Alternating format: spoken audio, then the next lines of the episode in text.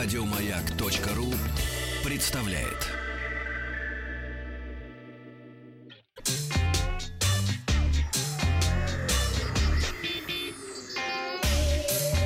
Страна транзистория. Добрый вечер, Вахтанг Махарадзе, Павел Картаев, новости высоких технологий. Сегодня а, завершаю обзор а, выставки Всемирный мобильный конгресс, который вчера завершился вечером торжественно в городе Барселона. И о самых интересных, самых громких примерах я сейчас расскажу поподробнее. Компания Huawei привезла на выставку, на выставку своего нового флагмана P10 и его старшего брата P10+. Ажиотаж вокруг презентации был нешуточный, попасть на нее удалось далеко не всем желающим, даже аккредитованным на мероприятие журналистам. Сразу скажу, что ажиотаж был не зря, потому что смартфоны действительно получились отличные. По своей начинке P10 и P10 очень похожи на своих предшественников P9 и P9 а вот дизайн изменился довольно сильно. И если девятая серия была более строгой, то десятки демонстрируют такие округлые края. Ну, а датчик отпечатков пальцев перенесли на переднюю панель. Не знаю, насколько это будет удобно, но интересное решение в любом случае. К подбору, к подбору цветов новой линейки тоже подошли серьезно. Цветовые решения подбирали вместе с компанией Pantone, известной э, разработкой цветовой палитры, которую повсеместно используют в полиграфии. Э, оттенков представили большое количество, и кроме черного, золотого или серебристого появился э, стильный синий и необычный светло-зеленый. Э, его назвали greenery по-английски. Э, в качестве процессора используется э, собственное изготовление Kirin 960, которое мы уже знаем под, по смартфону Mate 9. А в P10 установлен экран 5,1 дюйма с разрешением Full HD, но а P10 Plus, соответственно, 5,5 дюймов. И что самое главное, разрешение впервые э, QHD, это 2560 на 1440 пикселей. Батарейки на 3200 мАч, на 3750 соответственно, что должно, в принципе, э, хватать на день-полтора в зависимости от активности использования. Ну и самое главное, двойные камеры, которые по-прежнему изготовлены при участии компании Leica, 12-мегапиксельный цветной и 20-мегапиксельный монохромный, что позволяет делать снимки при плохом освещении.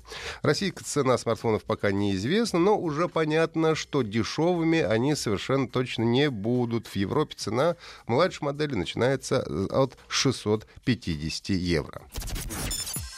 Компания LG также представила свое флагманское решение. Это смартфон LG 6. И э, смартфон получился тоже довольно интересным. Лично меня очень порадовало, что компания отказалась от модульной конструкции, которая была в предыдущем смартфоне LG 5, э, G5. И потому что ну, аппарат стал как минимум прочнее, и сделать его влагозащищенным стало гораздо проще. А в LG G6 влагозащита выполнена по стандарту IP68, что позволяет его на короткое время погружать до глубину до полутора метров э, в пресной, разумеется, в воде.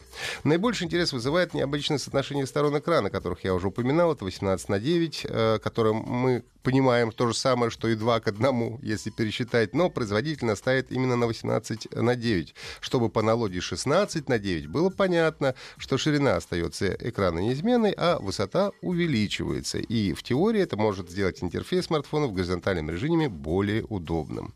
Рамки по краям смартфона небольшие, дисплей с диагональю 5-7 дюймов выглядит очень компактно, обладает разрешением 1400 на 2880 э, пикселей. Флагманы LG последние годы отличались хорошими камерами. И в LG G6 стоят два 13-мегапиксельных сенсора с разными углами обзора. Это 71 и 125 градусов, соответственно. Ну и такая конструкция должна позволить лучше снимать пейзажи или, например, фото, где в кадре присутствует много людей. Смартфон имеет 4 гигабайта оперативной, 32 или 64 встроенной памяти. В продаже должен появиться в конце марта, и хочется надеяться, что цена на него будет не очень высокая. Нужно, конечно, будет его еще потестировать, но, по крайней мере, первое впечатление он оставляет довольно приятное. Компания Samsung отложила презентацию своего э, флагмана Galaxy S8 до 29 марта. марта. Это произойдет в Нью-Йорке. Ну а на выставку привезла два планшета Galaxy Tab S3 на Android и Galaxy Book с экранами 10 и 12 дюймов на Windows 10.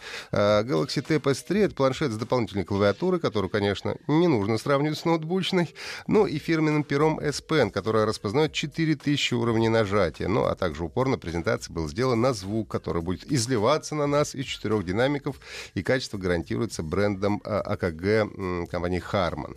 А, Galaxy Book мне показался даже поинтереснее. Обе модели и 10 и 12 дюймов работают на процессорах Intel, а 12-дюймовые даже на полноценном Intercol Core i5 последнего поколения. 4 или 8 гигабайт э, оперативной памяти и накопитель на 128 или 256 гигабайт. Так же, как и в Galaxy Tab S3 имеется клавиатура, она уже больше похожа на полноценную ноутбучную, даже тачпейт имеется, ну и все тот же S Pen. Когда планшет появится, по какой цене будет продаваться, пока что не сообщается. Ну и, наконец, компания Nokia, которая прекрасно прекрасно сыграла на ностальгии, вызвала огромный ажиотаж возвращением Nokia 3310. Внешне телефон даже выглядит похож на своего легендарного предка, но когда берешь его в руки, то понимаешь, что, к сожалению, сделан он из довольно простого пластика, и до надежности оригинала ему еще очень и очень далеко. Ну и, честно говоря, мне сложно представить, кто сейчас будет покупать обычный кнопочный телефон с, двумя, с двухмегапиксельной камерой экраном 2,4 дюйма за 50 евро. Еще больше подкастов на радиомаяк.ру